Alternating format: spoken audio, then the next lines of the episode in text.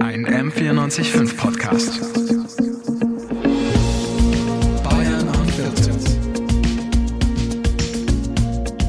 Landtagskandidatinnen im Gespräch. Hallo und herzlich willkommen zu Bayern Unfiltert, Landtagskandidaten im Gespräch, ein Talkshow-Format von M945 zur bayerischen Landtagswahl. Denn bald ist es soweit, am 8. Oktober wird hier bei uns in Bayern gewählt und deswegen haben wir unterschiedliche PolitikerInnen eingeladen, um mit uns über die verschiedensten Themen zu diskutieren. Heute geht es um den queeren Aktionsplan in Bayern. Damit ein herzlich willkommen. Mein Name ist Nina Viking. Schön, dass ihr eingeschaltet habt und noch ein herzlich willkommen natürlich in die Runde. Wir haben nämlich verschiedenste PolitikerInnen hier heute dabei. Einmal Florian Siegmann von den Grünen. Schön, dass Sie da sind. Herr Körber von der FDP. Frau Doris Rauscher von der SPD und Herr Börtel von der CSU. Schön, dass Sie alle ähm, heute hier die Zeit gefunden haben, um, uns, äh, um mit uns über den queeren Aktionsplan in Bayern zu reden. Und damit fangen wir an mit einer kleinen und kurzen Vorstellungsrunde. Dafür haben wir alle KandidatInnen gebeten, etwas aus ihrem Wahlkreis oder aus ihrem Landtagsbüro mitzubringen. Herr Siegmann, was haben Sie denn für uns dabei? Ja, ich habe aus meinem Büro eine Kleinigkeit mitgebracht. Das ähm, ist Vielfalt in Lego. Und das erinnert mich einfach daran, dass Vielfalt was ist, was selbstverständlich bei unserer Gesellschaft dazugehören sollte, auch schon in den jungen Jahren und auch was ist, was man durchaus spielerisch vermitteln kann. Und ähm, ist mir einfach ein Anliegen, weil als queerpolitischer Sprecher im Landtag natürlich gute queere Angebote für junge Menschen ein wichtiges Thema sind. Darf ich gleich fragen, haben Sie, haben Sie selbst gebaut? Ja, sind es ist Sie, selber, Sind Sie Lego-affin? Ich bin Lego-affin, es ist selber zusammengebaut. Sehr schön. Und dann haben wir uns noch eine kleine Fleißaufgabe überlegt. Und zwar ähm, sind wir auf die Idee gekommen, bei uns in der Redaktion Drag gehört ja zur queeren Community. Was wäre denn ähm, Ihr Drag-Name? Also ich wäre Elektra Unicorn. Wie sind Sie darauf gekommen? Ah, das war gestern Abend. Äh, nach dem letzten Wahlkampftermin habe ich mich äh, kurz an äh, Küchentisch gesetzt und äh, noch einen äh, Kaffee getrunken und dachte so, ja, jetzt, äh, was könnte man machen? Und beim letzten CSD, wo ich war in, in Amberg, da hatte ich so ein Shirt mit einem Einhorn drauf und dachte, eigentlich ist es perfekt. Also Unicorn passt schon mal und was klingt irgendwie gut mit Unicorn? Und dann kam Elektra so im Kopf. Ich finde, das klingt tatsächlich nach äh, fast einem professionellen Namen. Nicht schlecht, ja, sehr schön. Herr Körber, Sie haben für uns ein, ähm, ein Bändchen dabei.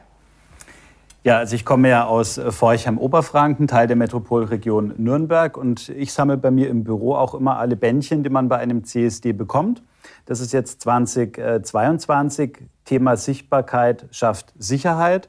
Das ist das Motto gewesen vom letzten CSD aus Nürnberg. Und es erinnert mich halt immer daran, da ich diese Bändchen äh, sammle, dass es eben auch wichtig ist, dass man da die Präsenz zeigt. Ich komme ja eher aus einer ländlicheren Region am ähm, Oberfranken und da haben wir jetzt den dritten CSD mittlerweile ähm, etablieren äh, können. Das erinnert mich immer so ein bisschen dran. Und gerade dieses Motto Sichtbarkeit schafft Sicherheit ist ja auch immer wichtiger geworden. Wir haben jetzt ja auch erlebt, dass bei verschiedenen CSDs es zu Übergriffen gekommen ist. Und deswegen ist es auch umso wichtiger, dass man immer hier auch ein sichtbares Zeichen trägt. Und manchmal im Plenum des Landtags äh, habe ich dann auch im Anzug mal so ein Einstecktuch in Regenbogenfahren oder sowas drin oder Regenbogensocken an. Und es ist, glaube ich, wichtig, dass man sich da immer auch selber dran erinnert. Mhm. Waren Sie denn vielleicht, wenn wir jetzt auch gleich zum Drag-Namen kommen, waren Sie schon mal bei einer Drag-Show? Äh, ja, und wir werden auch ab und zu mal bei CSDs moderiert äh, mhm. von entsprechenden äh, Drag Queens. Und ähm, ich habe mir auch einen Namen natürlich überlegt. Darauf geht die Frage hinaus. Ich würde mich Maria Scheurebe nennen. Okay. die, also der Hintergrund ist, Maria ist ja eher ein sehr äh, konservativ-kirchlicher Name. Das einfach soll so ein bisschen den Kontrast darstellen. Scheurebe ist eine meine Lieblingsweinsorte aus Unterfranken. Das ist so ein bisschen die regionale Verbundenheit auch zu Franken. Und soll halt so ein bisschen den Kontrast dann auch da aufzeigen zwischen, dass man hier vielleicht auch vielleicht eine Kirche ein bisschen mehr Sichtbarkeit bräuchte. Okay, spannend, auf jeden Fall. Frau Rauscher, ähm, was, was haben Sie uns denn mitgebracht? Ich habe eine süße Schokoladenmedaille mitgebracht. Heißt, sie ist die zum Anbeißen? Die ist zum Anbeißen, genau. Die ist aus Schokolade innen, aus dem Gold innen Schokolade und hat ein Regenbogenband. Und ich habe äh, diese Medaillen zufällig mal in einem Laden entdeckt mhm. und mir einen ganzen Schwung gekauft. Und die werden nur sehr sorgsam vergeben an Menschen, bei denen ich den Eindruck habe, dass sie sich ganz besonders für Themen der Vielfalt und für queere Themen einsetzen. Also bisher habe ich noch nicht viele davon verliehen, Aber ich fand das irgendwie eine ganz süße Idee und ich weiß nicht, ob man das jetzt sieht, aber da ist ein Smiley drauf. Und ich finde, wer für Vielfalt und queere Themen steht, ist einfach glücklicher im Leben. Und äh, deshalb fand ich diese Medaille einfach ganz süß und passend. Und im wahrsten Sinne des äh, Wortes süß, weil innen Schokolade ist. Ja, an wen haben Sie denn die letzte Medaille verteilt? Äh, die letzte an Matthias Fack, dem mhm. ehemaligen Präsidenten des Bayerischen Jugendrings, bei seiner Verabschiedung, weil er ganz klar für queere Themen steht und äh, der Bayerische Jugendring ja auch ähm, federführend ist ja. fürs ähm, queere Netzwerk Bayern. Ja, das war der letzte. das hört sich nach einer guten Person an, ja. die diese Medaille bekommt. Und ähm, was haben Sie sich für einen Drag-Namen überlegt für ja. unsere Runde heute? Also ich wäre dann ein Drag King, genau. deshalb ein Mister. Und ähm, ich habe mir überlegt, Mr. Do Love. Okay. Ähm, ja, vielleicht nicht ganz so kreativ, aber ich habe einfach versucht, meinen Vornamen ein bisschen mit reinzupacken äh, Doris, D-O und äh, dann Love für Liebe und Do Love, also übersetzt, mach einfach Liebe, ja. ja weil hinter dem Wort, äh, hinter dem Begriff der Liebe steckt so viel, eben auch ein liebevoller, wertvoller, respektvoller Umgang miteinander. Und ich glaube, das ist zentral von Bedeutung bei diesen Themen. Finde ja. ich tatsächlich ganz kreativ, dass es ja auch mit, zu Ihrem Namen passt, zu Ihrem ja, Vornamen. so ein bisschen. Nicht ja. Herr Böltel, Sie haben ein Foto für uns dabei. Wen sehen wir denn da? Ja, genau. Das ist ein Foto äh, von meiner letzten Trauung, die ich in Kirchheim im Standesamt machen durfte. Von zwei ganz lieben Mädels, die ich lange begleiten darf. Und meine, das zeigt im Prinzip einerseits, äh, hat auch ein Rathaus mit Liebe zu tun. Das will man ja erstmal gar nicht so erwarten. Und zum anderen finde ich es äh, auch bei jeder gleichgeschlechtlichen Trauung äh, immer wieder schön, ähm, dass die Ehe für alle jetzt möglich ist, gibt es ja noch nicht lange äh, und freue mich da immer wieder mit denen, die ich trauen darf. Und deswegen ist es äh, zwar kein Gegenstand, aber eine schöne Erinnerung, die mich auch mit meiner Arbeit verbindet. Sehr schön, das ist ein, ein schönes Foto. Und ähm, haben Sie sich auch, haben Sie auch einen Dragnamen für uns dabei heute? Also ich habe vorgestern Abend drei Freunde und meinen Mann damit konsultiert. Die sollten entscheiden und die ähm, haben Maxima Meister vorgeschlagen, wobei sie sich auch einig waren, ähm, dass ich da weder künstlerisch noch äh, vom Gesang her dafür geeignet wäre. Äh, und deswegen wird es dazu wahrscheinlich nie kommen. Aber vielleicht ja eben zum Besuch einer Drag-Show, da kann man dann auch mal Definitiv. sagen, ja, ich, ich, ich habe auch einen eigenen Drag-Namen. ja, ja, schön, dass Sie alle die ähm, Zeit für uns gefunden haben. Einmal noch auch in die Runde. Wir hatten ähm, auch die Freien Wähler eingeladen. Leider aus Zeitgründen konnte hier heute niemand ähm, mit dabei sein. Und ähm, die AfD haben wir uns aus redaktionellen Gründen dagegen entschieden. Und damit starten wir auch schon rein. Und zwar ähm, habe ich ein bisschen vorbereitet, was denn überhaupt ein ähm, queerer Aktionsplan überhaupt ist, damit wir so unsere ZuschauerInnen auch mitnehmen. Ähm, denn ein Aktionsplan ist ein Werkzeug auf kommunaler oder eben auch auf Landesebene. Zu einem bestimmten Thema werden konkrete Ziele formuliert und auch die Umsetzung geplant. Ähm, in Bayern gibt es dafür auch verschiedene ähm, Aktionspläne, also nicht nur einen queeren Aktionsplan, sondern auch zum Beispiel zum Thema Jugend. Aber der queere Aktionsplan in Bayern soll eben, die Landesregierung möchte konkrete Maßnahmen formulieren für Gleichstellung und Akzeptanz und eben auch die Umsetzung planen. Bayern hat sich, würde ich einmal so sagen, lange gegen einen queeren Aktionsplan gesträubt. In anderen Bundesländern, alle anderen Bundesländern haben bereits einen queeren Aktionsplan. NRW zum Beispiel schon seit 2012. Das heißt, es gibt auch schon unterschiedliche Auflagen in anderen Bundesländern von ähm, Aktionsplänen. Und nun hat Anfang des Jahres Ministerpräsident Markus Söder in seinem eigenen Podcast ähm, bekannt gegeben, dass auch Bayern einen queeren Aktionsplan ähm, bekommen soll, und zwar bis 2025. Zuständig dafür ist das Staatsministerium der Familie. Ich glaube, das ist vielleicht die erste Frage, die gleich an ähm, Herr Böltel geht, die da so ein bisschen auf ploppt bei mir zumindest. Ähm, warum startet in Bayern erst jetzt den Plan oder die Erarbeitung eines queeren Aktionsplans? Also es gibt ja auch schon vor Jahresbeginn äh, Maßnahmen für die queere Community. Und es ist ja nicht so, dass äh, die Aktivität erst mit diesem Plan jetzt beginnt in dem Bereich und mal letztendlich Bayern ist bei manchen Sachen äh, vielleicht mal ein bisschen später, aber dafür umso besser, umso gründlicher, umso genauer.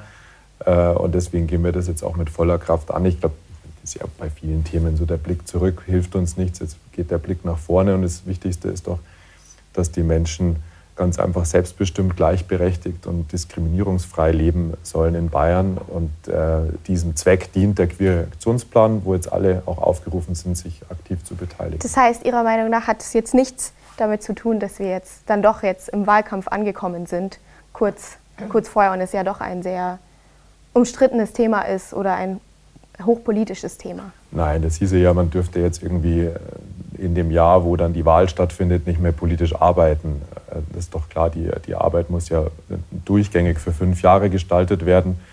Äh, und deswegen ist das jetzt ein ganz wichtiges Thema, um das wir uns miteinander kümmern. Und da sind alle Parteien ja gefragt, sich einzubringen. Sehen Sie das als, äh, Herr Siegmann, als ein Vertreter der Opposition hier, sehen Sie das auch so? Und ich würde sagen, dass jetzt ein Aktionsplan kommen soll, äh, ist vor allem das Eingeständnis, dass man jahrelang viel zu wenig oder nichts getan hat und dass wir auch im Landtag in der letzten Periode immer wieder eingefordert haben. Man muss sich mal klar machen, wo wir gestartet sind. Also als 2018 dieser Landtag seine Arbeit aufgenommen hat nach der Wahl, da kamen wir aus einer Situation raus, wo die Ehe für alle erreicht war, aber gegen auch immer noch erhebliche Widerstände, wo sich Bayern vorbehalten hatte, dagegen zu klagen, die bayerische Staatsregierung, also wo dieses Thema noch nicht abgeschlossen war und wo wir dann zwei, drei Jahre im Landtag erlebt haben, wo man vom Thema Queer eigentlich nichts wissen wollte. Und erst mit einer Sachverständigenanhörung, die interfraktionell dann durchgeführt worden ist im Sozialausschuss mit einer eigenen Studie Queeres Leben in Bayern, die nochmal belegt hat, ein Drittel der Befragten haben in der letzten Zeit Diskriminierung aufgrund ihrer sexuellen Orientierung oder ihrer geschlechtlichen Identität erfahren. Erst daraufhin haben sich so allererste Maßnahmen in Bewegung gesetzt. Man hat angefangen, mal ein bisschen Förderung auszugeben für queere Initiativen in Bayern, die vor allem im Jugendbereich Beratungsangebote machen. Aber gemessen an dem, was die Stadt München macht, immer noch ein Tropfen auf den heißen Stein bis heute. Also die Landeshauptstadt München gibt selber ein Vielfaches an Geld für diesen Themenbereich aus. Und deswegen würde ich das jetzt erstmal als späte Einsicht und spätes Einlenken sehen. Und Sie haben es gesagt, andere Bundesländer haben die dritte Auflage. Also die sind schon so weit, dass sie mehrfach evaluiert haben und dass sie jetzt ähm, in wesentlichen Teil an Maßnahmen umgesetzt haben. Und deswegen müssen wir in Bayern jetzt schnell sein, damit dieser Aktionsplan endlich kommt. Und es darf am Ende kein einzelnes Projekt des Sozialministeriums bleiben, sondern es muss ein Projekt der gesamten Regierung und aller zuständigen Ressorts werden. Also zum Beispiel auch Schule, zum Beispiel auch Innen. Herr Körber, Sie haben gerade ähm, leicht genickt. Ähm, vielleicht die Frage gleich an Sie. Was macht denn einen guten Aktionsplan aus? Also wichtig ist, dass das Thema jetzt wirklich mit Priorität verfolgt wird. Und ähm, ich habe mit den Sätzen festgestellt, die Ministerin Schaaf hat mir schriftlich geantwortet jetzt auf eine Anfrage, dass der Aktionsplan Ende 2025 vorliegen wird oder soll.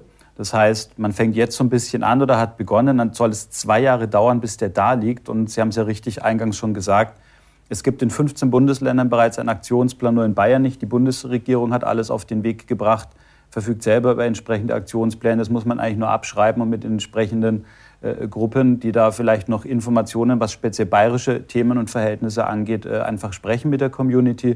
Und dann sollte das innerhalb von einem halben Jahr möglich sein. Also warum das so lange dauern soll, ärgert mich persönlich sehr, weil da müssen eben Punkte rein. Das haben wir jetzt wieder mitbekommen, ähm, dass es Übergriffe gegeben hat.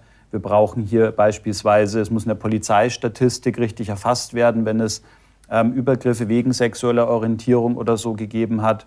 Wir brauchen in der Bildungspolitik viel mehr Akzente. Was spricht dagegen, dass in einem Schulbuch auch mal Lisa neben Maria steht oder Hans neben Franz Händchen haltend äh, auf der Parkbank irgendwo sitzt? Ähm, das muss in die Bildungspolitik rein, es muss sensibilisiert werden. Das fängt bei der Pflege an, bei Lehrkräften, bei der Polizei entsprechend.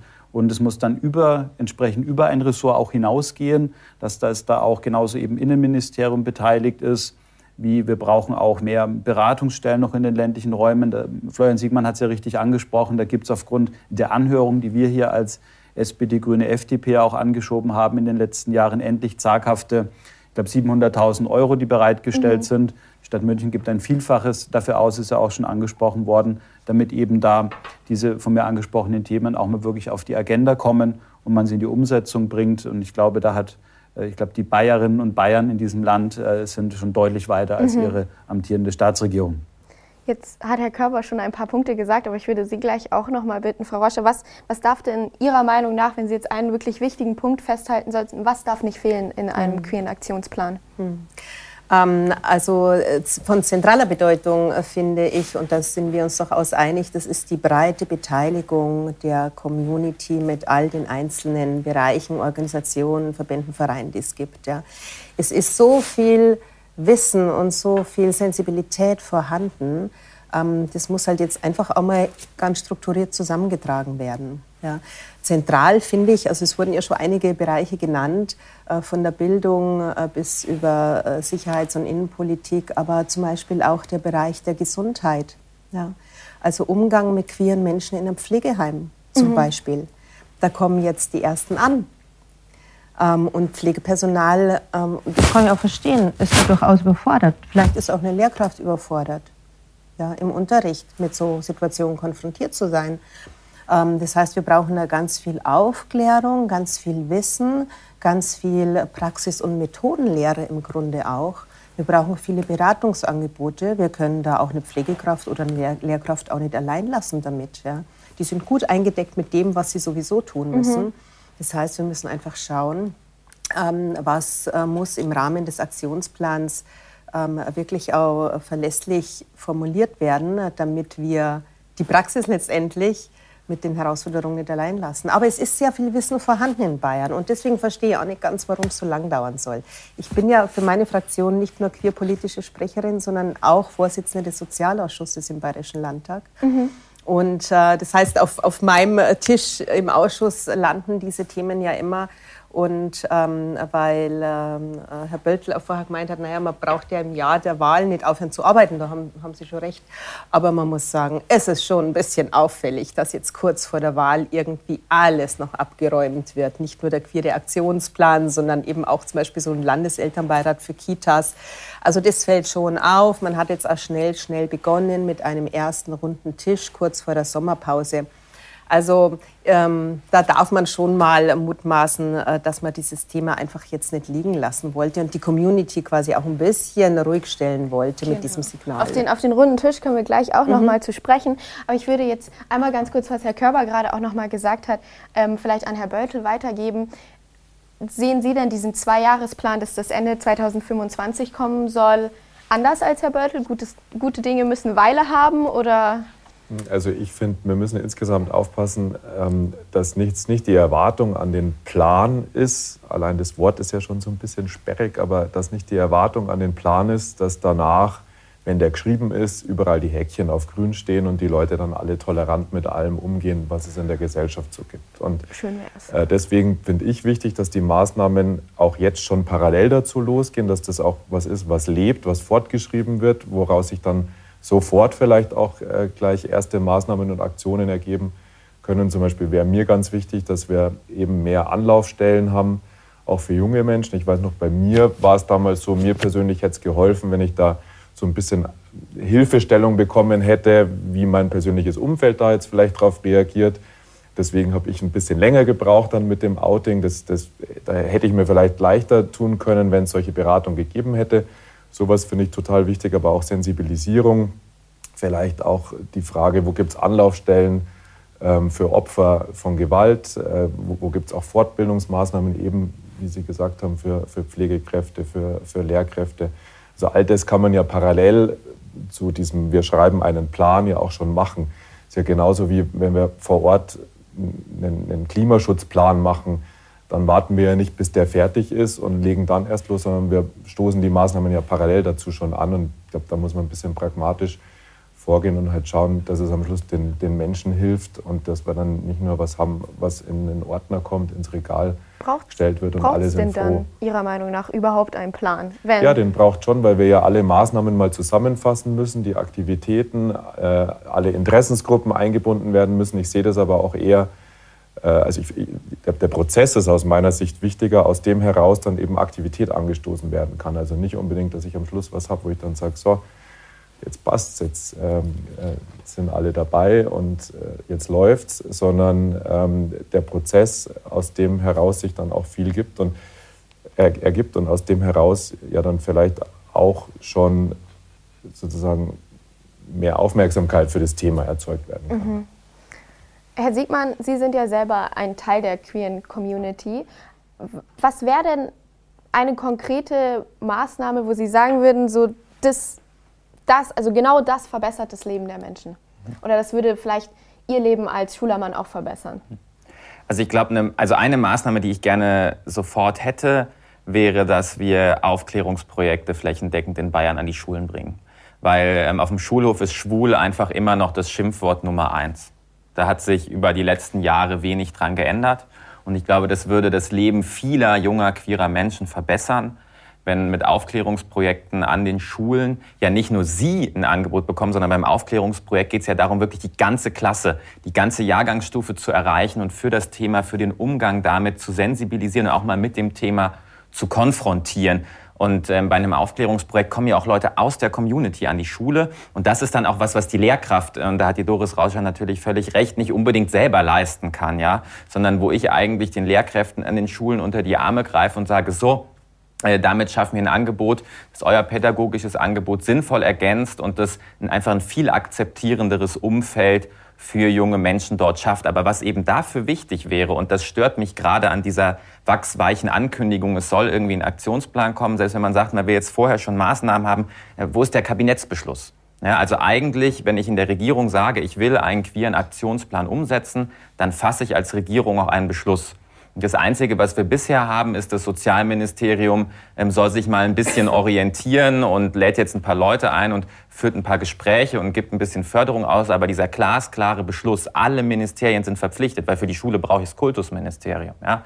Da muss das Kultusministerium hinter dem Projekt stehen dieser Beschluss, der fehlt mir. Und deswegen glaube ich auch noch nicht daran, dass wir jetzt schnell in anderen Bereichen solche Maßnahmen sehen werden. Mhm. Spannend auf jeden Fall. Ähm Sehen, sehen Sie das als SPD auch so, dass Sie sich ge gewünscht hätten, dass es ähm, übergreifender ist?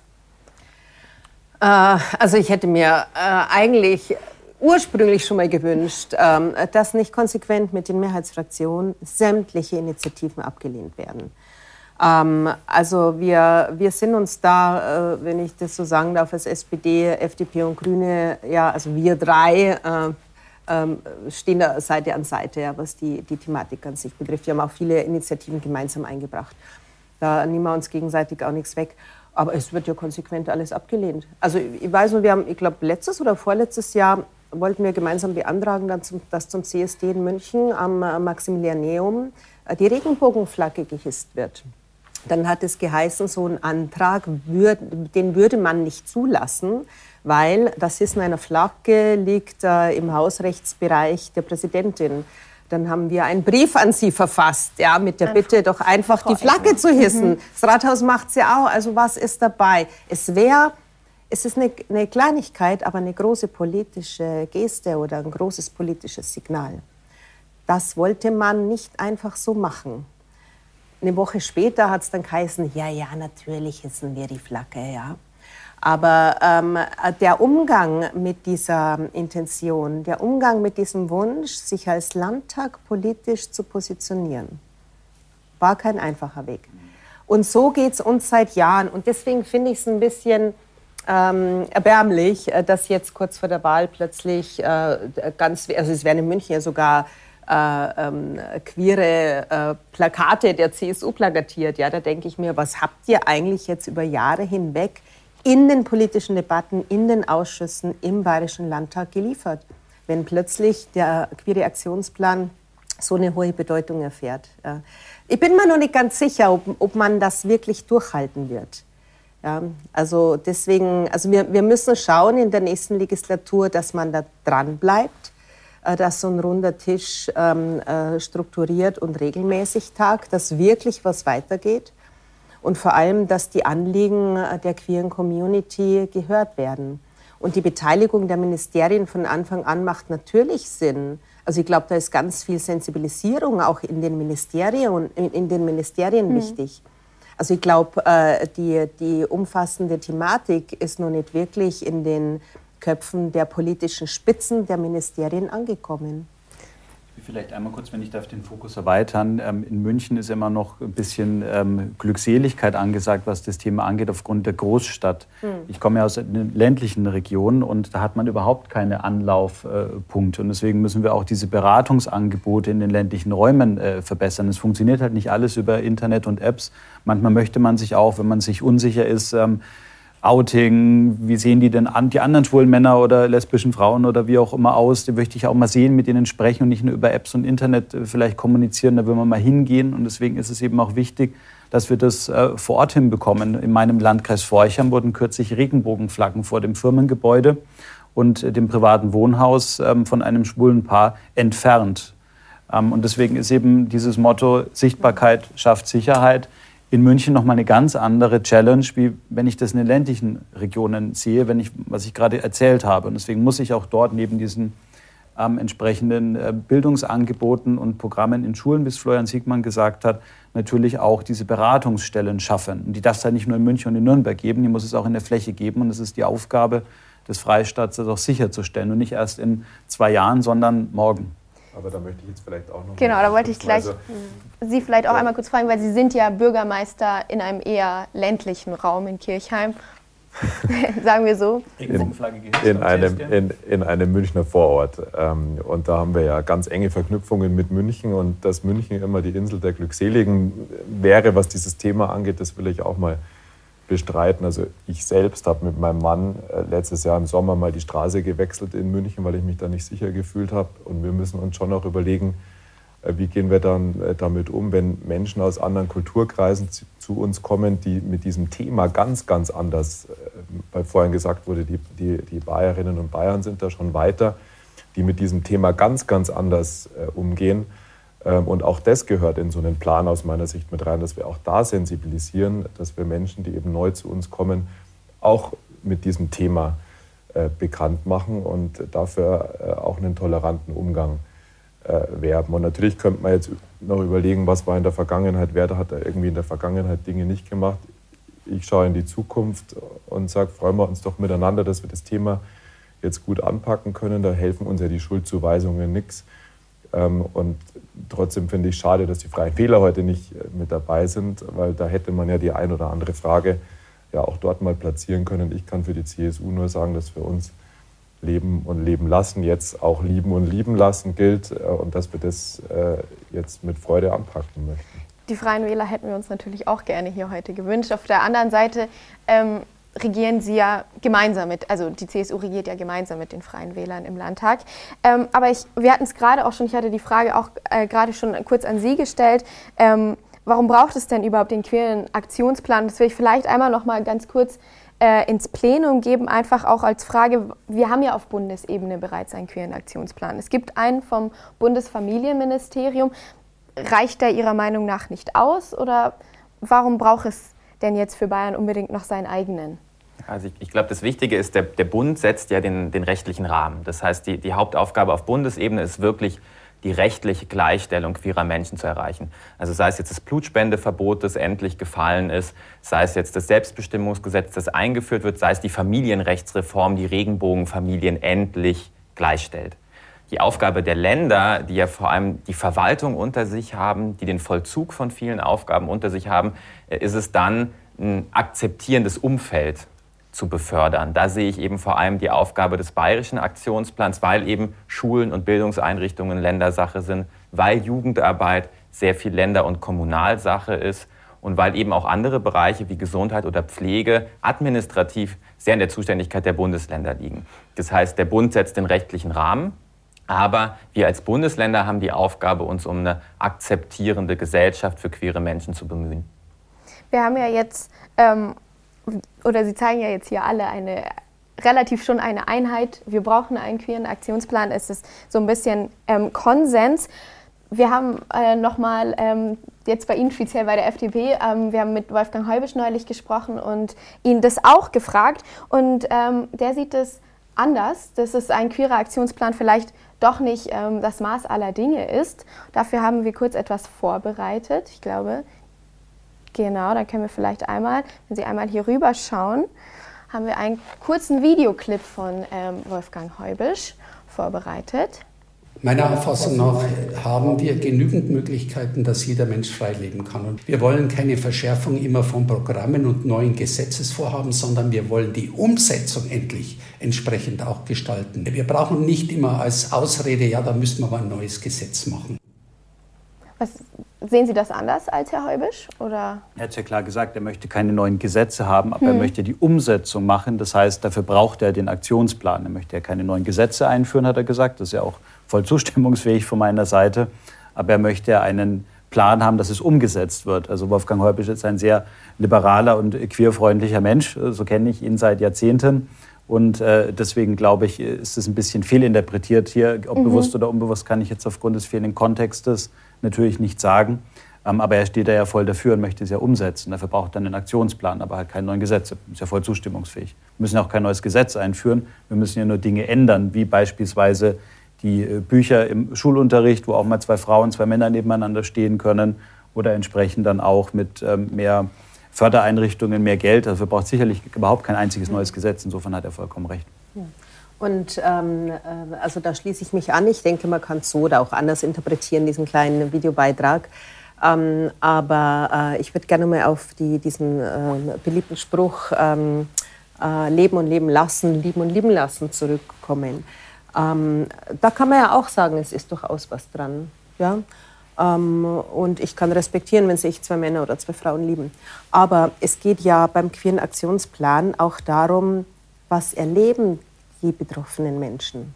Und wir haben in Bayern immer noch die Situation, ähm, dass ähm, Menschen enterbt werden von ihren Familien, nur weil sie ähm, als Frau mit einer Frau äh, zusammen sind. Wir erleben immer noch, dass mit der Nase gerümpft wird, wenn äh, zwei Frauen äh, gemeinsam ein Kind großziehen, womöglich sogar noch einen kleinen Bub. Um Gottes Willen, jetzt hat er zwei Mütter, dem fehlt, der, fehlt die männliche Vorbildfunktion. Ja, wir haben äh, also immer noch mit Diskriminierung äh, zu tun und da mache ich es mir zu leicht, ähm, wenn ich quasi sage, na ja, ich äh, lasse die ja leben, wie sie wollen. Die können ja tun, was sie wollen. Aber mit den Auswirkungen haben sie zu kämpfen. Und ich habe vor, vor einer Zeit die Beratungsstelle in Niederbayern äh, besucht. Ähm, eine halbe Stelle in Landshut für ganz Niederbayern. Die, die wissen überhaupt nicht mehr, wie sie fertig werden sollen mit, mit Beratungsanfragen.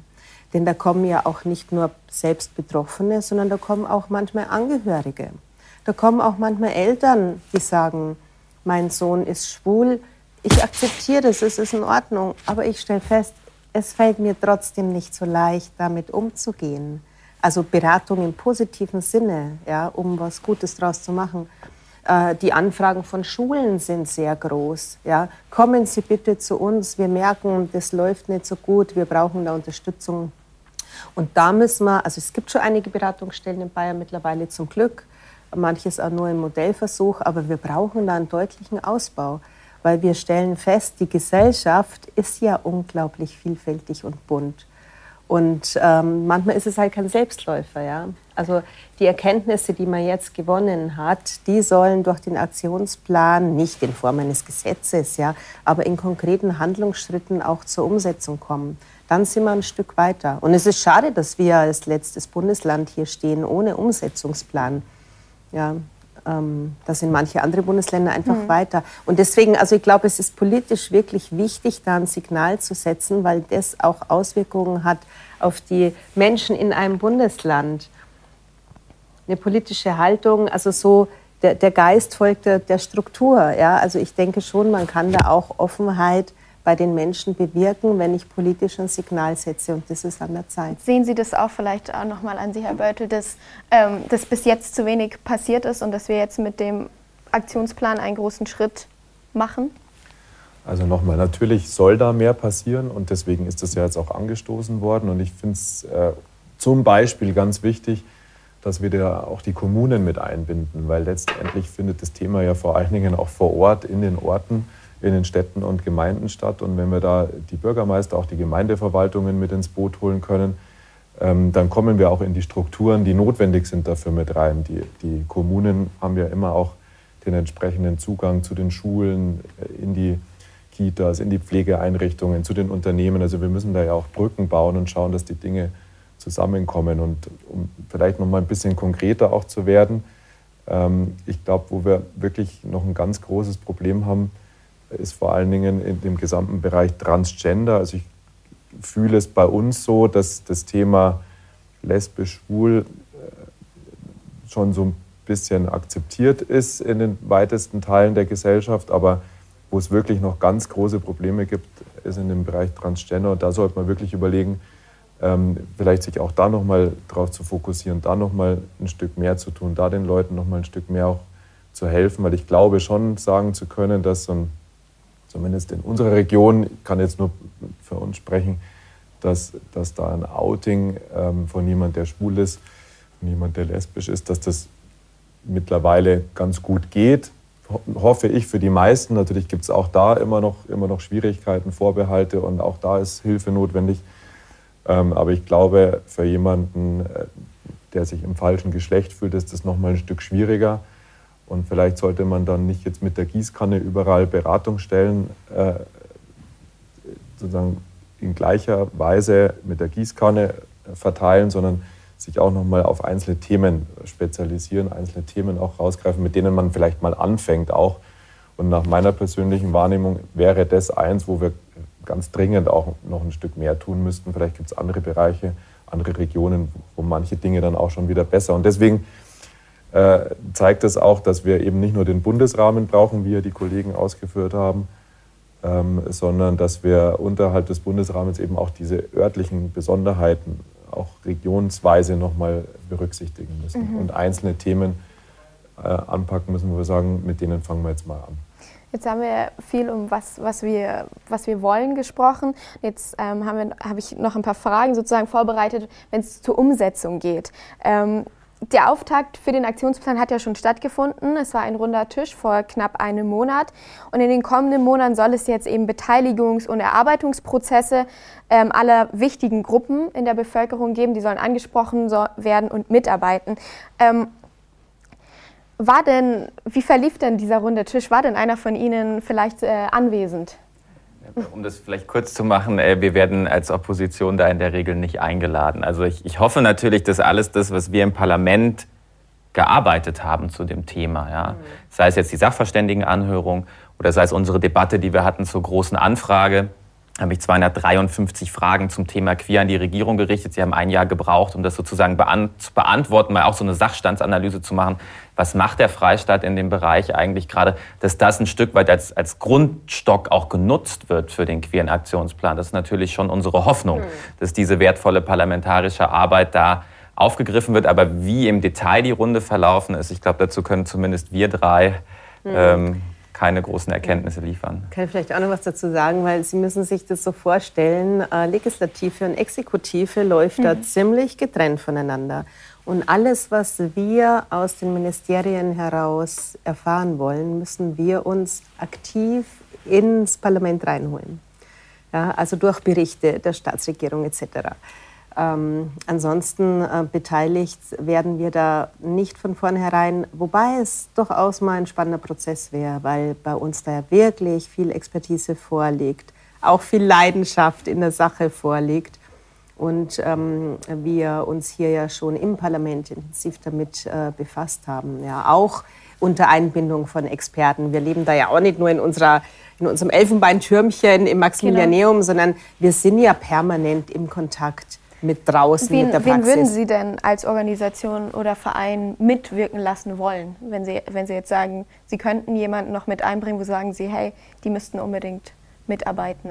Also ich gehe jetzt mal davon aus, dass die einschlägigen äh, Partner sowieso am runden Tisch beteiligt sind. Mir, uns ist nicht mal bewusst, wer beteiligt wird. Ja. Ähm, dadurch, dass der Bayerische Jugendring sich dieser Sache schon sehr intensiv angenommen hat und auch das queere Netzwerk federführend steuert, gehe ich mal davon aus, dass die sehr gut darauf achten werden, äh, dass ähm, die wichtigen Akteure beteiligt sind. Ja. Aber im Detail liegt uns nichts vor. Also eigentlich haben wir auch nur aus der Presse entnommen, dass dieser runde Tisch stattgefunden hat. Ja, so ist dann der Umgang mit dem Parlament, mit Abgeordneten. Ist ein bisschen schade, aber ich sehe es ja durchaus auch positiv, dass jetzt endlich ein bisschen Bewegung in die Sache kommt. Ja, jetzt müssen wir was Gutes draus machen und den Prozess werden wir ganz aufmerksam begleiten. Es geht ja, das war so ein klassischer Söder, Sie haben es ja selber angesprochen, hat es in einem Podcast erwähnt, wollte mal wieder schnell vor der Wahl ein Thema abräumen. Das kennen wir ja bei Wohnungsbaugesellschaften, die keine mhm. Wohnungen bauen oder kein WLAN in Zügen und keine barrierefreien Bahnhöfe und, und, und. Da könnte man vieles aufführen. Aber es ist doch ein Unding eigentlich, dass man das Parlament nicht beteiligt, weil die Gesetzgebung macht nämlich, ein Aktionsplan kann natürlich die Staatsregierung vorlegen, aber sonst sollte ja eigentlich ist ja das Parlament immer noch die Instanz, die ein Haushaltsbudget gibt, zum Beispiel für einen Aktionsplan oder die ein Gesetz verabschieden kann, wenn man irgendetwas ändern muss an einem Gesetz. Und dass da das Parlament und auch die Oppositionsparteien nicht beteiligt sind, finde ich dennoch ein Unding. Ich weiß nicht, was man sich dafür gibt, weil so ein typisches Gebären, was wir halt feststellen bei der amtierenden Staatsregierung, alles im stillen Kämmerchen halt äh, abwickeln äh, zu wollen und dann erst nachher halt vielleicht das ins Parlament zu geben, dass man noch irgendwie in der Regel wird ja da noch nichts geändert. Die Regierungsfraktionen ändern leider Gesetze auch selten. Mir ist nicht bewusst, dass sie überhaupt schon mal was geändert haben. Ich weiß nicht, ob euch was einfällt. Also wird alles entschieden in der Staatskanzlei hier in Bayern und das soll sich jetzt vielleicht auch mal ändern, weil einfach mal auch eine Regenbogenflagge an der Staatskanzlei zu hissen, wenn CSD ist für zwei, drei Stunden. Diesen Aktionismus können wir uns auch sparen. Das ist keine Geisteshaltung, sondern Aktionismus und das sehen wir jetzt leider ähnlich ein bisschen genau in diesem Aktionsplan. Darf ich dann vielleicht, was hier jetzt gerade aufgekommen ist, an Sie noch mal weitergeben? Also als Vertreter der CSU hier heute, der zwar selber bis jetzt noch nicht im ähm, Landtag sitzt, aber können Sie ähm, das nachvollziehen?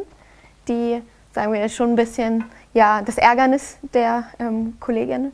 Also wenn das jetzt meine Gemeinderatsfraktionen wären, dann könnte ich es gut nachvollziehen. Ich bin dazu viel zu wenig im parlamentarischen Prozess, bin ja der Einzige, der kein Landtagsabgeordneter hier ist, sondern momentan Bürgermeister. Und äh, da würde ich, weil Sie die Frage gestellt haben, wen Sie einbinden würden, nochmal dafür werben, dass man wirklich die Kommunen intensiv beteiligt. Die sind die Schlüsselstelle auch für das Thema, eigentlich für alle Themen, aber da auch ganz besonders.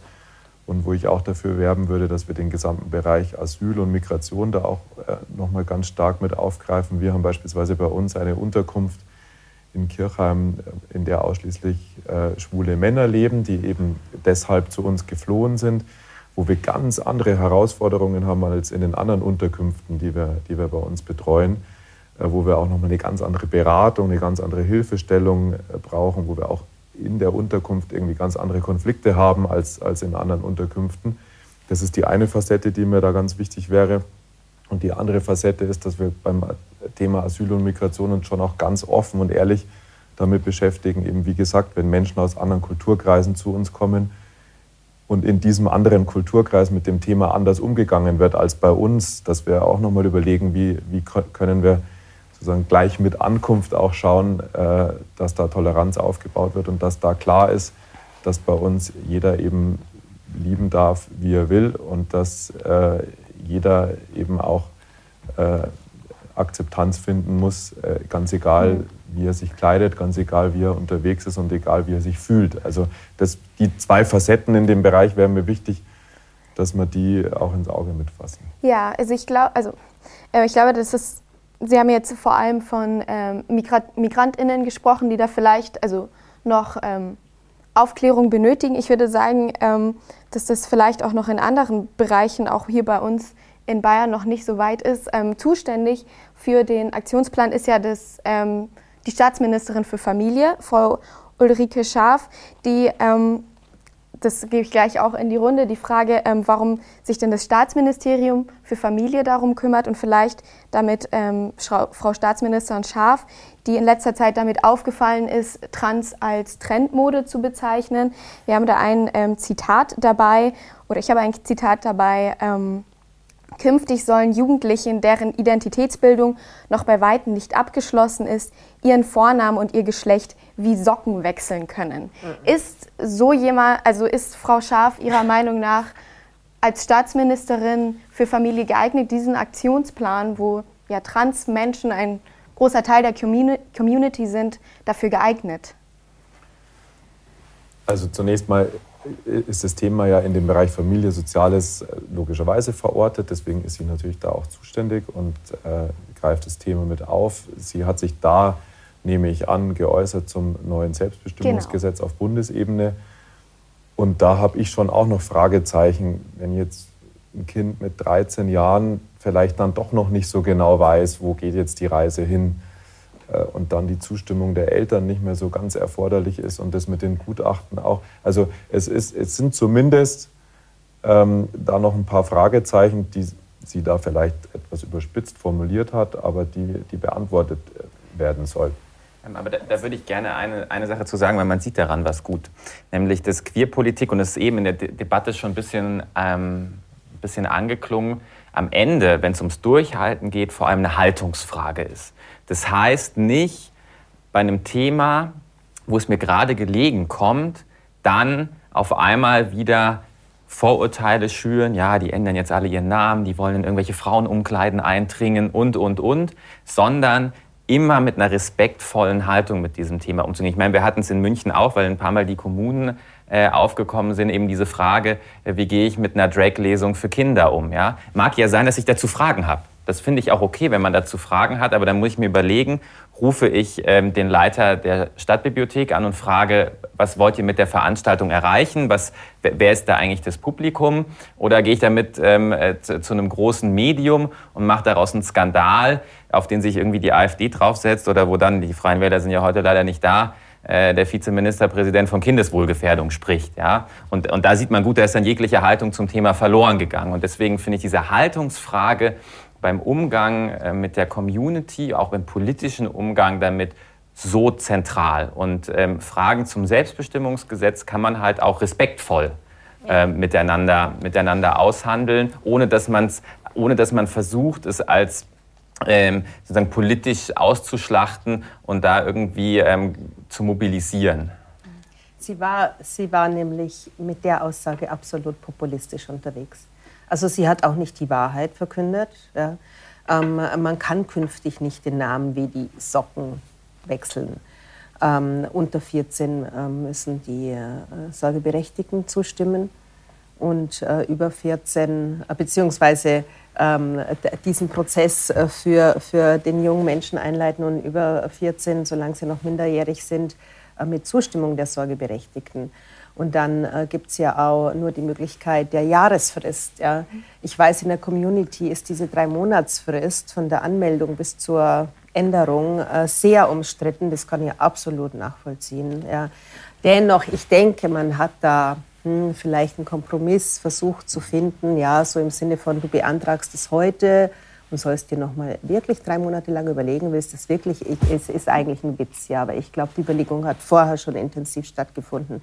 Das ist doch nichts wie, äh, man wechselt doch seinen Namen nicht so wie vielleicht äh, die, die, äh, die Musikband, die man liebt oder irgendein anderes Beispiel. Ja? Also das ist ja etwas ähm, extrem Persönliches, ähm, auch etwas sehr, sehr Intimes und etwas sehr Grundlegendes, sich an so eine Entscheidung ranzumachen. Ja. Und deswegen war es diese Äußerungen nämlich, die wechseln dann wie die Socken ihren Namen, ähm, das spaltet. Und diese Sprache, da schließe ich mit dem Kollegen komplett an, man muss schon sehr gut überlegen, bei diesen Themen auch eine sensible, eine angemessene Sprache und Wortwahl zu finden. Dann lasse Herr Körber einmal noch zu Wort kommen, vielleicht nochmal ähm, auch im Hinblick auf den Aktionsplan und jetzt nicht das ähm, Selbstbestimmungsgesetz.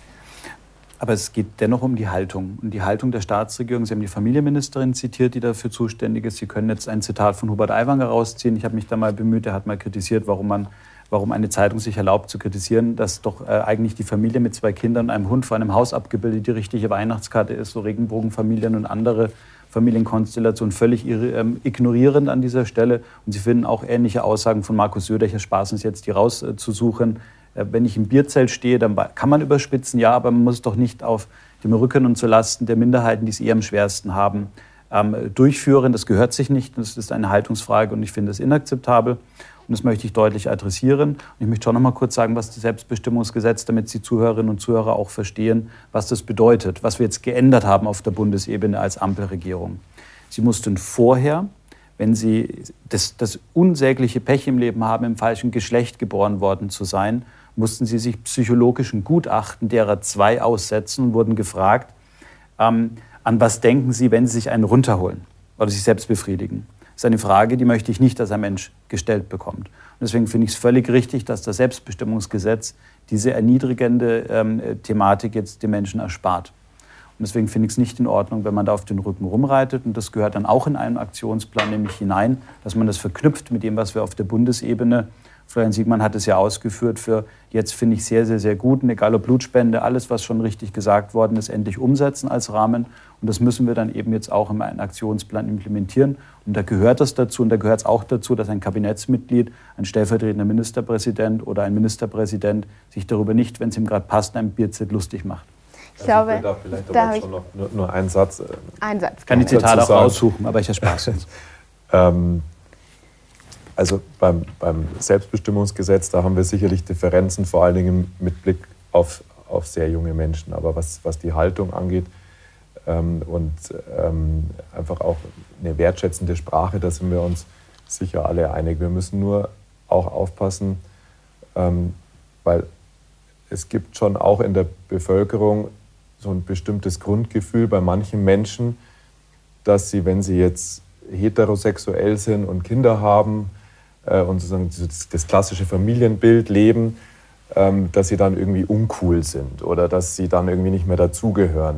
Äh, und da müssen wir genauso auch aus meiner Sicht aufpassen in der Sprache, in, in der wertschätzenden Sprache. Das ist jetzt kein Vorwurf an irgendjemanden hier, sondern einfach nur meine grundsätzliche Haltung, dass sich sozusagen auch äh, der, die, die, die queere Community sich auch immer bewusst macht, dass man sich sozusagen genauso wie man Toleranz einfordert, sich dann nicht über die anderen sozusagen äh, stellt. Tut hier keiner, aber auch das müssen wir auch mit, mit dem Auge haben. Ich glaube, man muss immer beide Facetten auch immer betrachten, damit man da auf einen guten Weg kommt und damit man die Leute auch mitnimmt, weil das ist ja die Idee des Aktionsplans, dass wir das auch in die Breite der Bevölkerung bringen, dass eben Toleranz entsteht und die entsteht nicht dadurch, dass ich den Eindruck erwecke, ähm, ich bin da irgendwie jetzt spezieller, besser oder, oder anders, äh, das schon.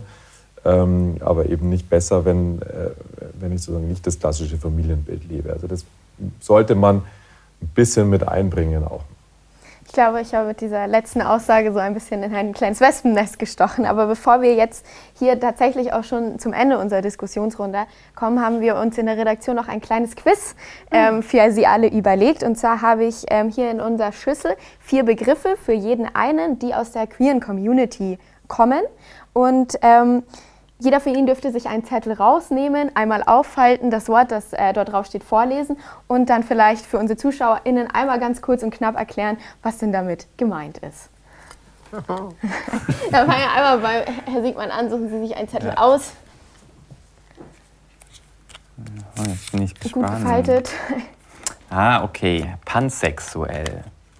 Ja, dazu habe ich dieses Jahr tatsächlich einen Sticker gemacht beim CSD nämlich einfach äh, die Tatsache, dass man in seiner sexuellen Orientierung sehr offen ist und bereit ist, mit sehr unterschiedlichen Menschen auch romantische Beziehungen einzugehen. Das ist einfach ein sehr weiter Begriff, der äh, sehr viele Spielarten der Sexualität umfasst. Genau, dass eben, dass sich Personen ähm, zu Personen jeglichen Geschlechtes empfinden ähm, ja, romantisch-emotionale Beziehungen empfinden können. Für Herr Körber haben wir natürlich auch einen Begriff dabei. Ich habe schon latente Sorge, dass ich gar nicht weiß, was draufsteht. Ja.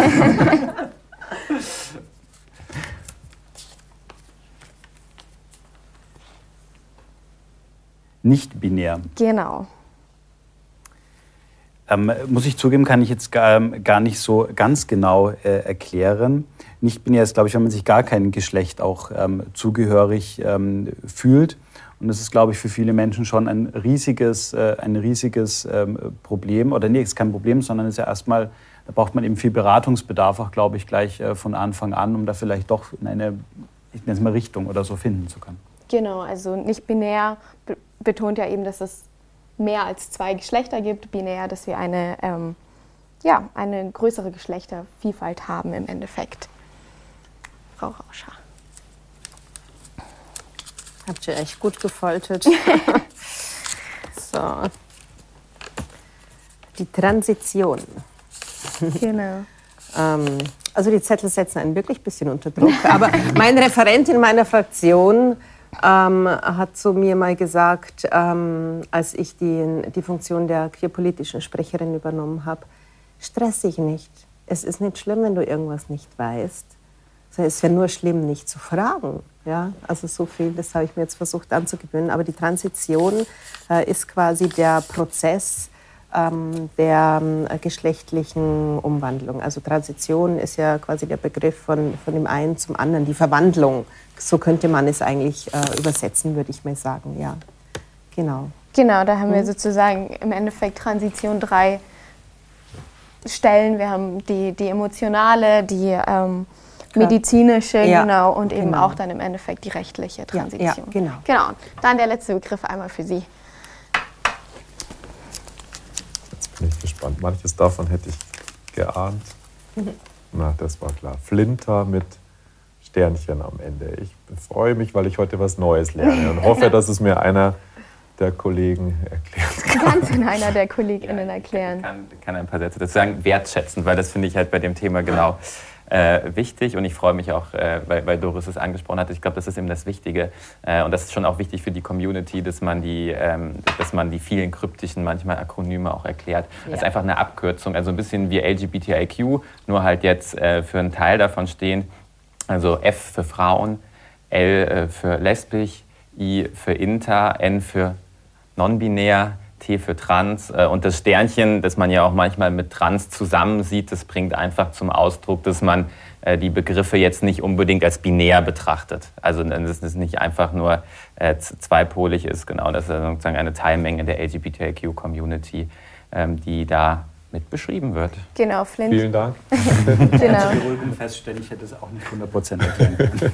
Genau, vor allem Räume oder Veranstaltungen werden bezeichnet als etwas für Flinterpersonen, weil damit ähm, zum Ausdruck gebracht werden soll, dass ähm, Cis-Männer ausgeschlossen sind von diesen Räumen, um einen Raum außerhalb des ähm, Patriarchats zu schaffen, also in denen vor allem ähm, Frauenstimmen gehört werden sollen.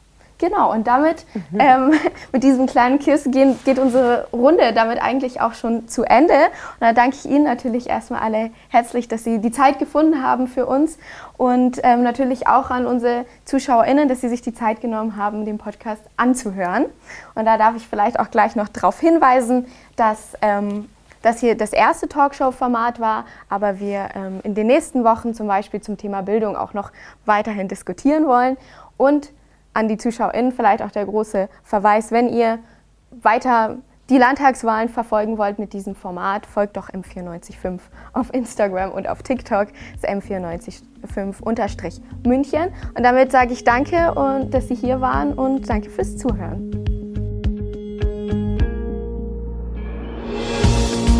Bayern. LandtagskandidatInnen im Gespräch. Bayern Unfiltered ist eine M945 Produktion. Ein Angebot der Media School Bayern.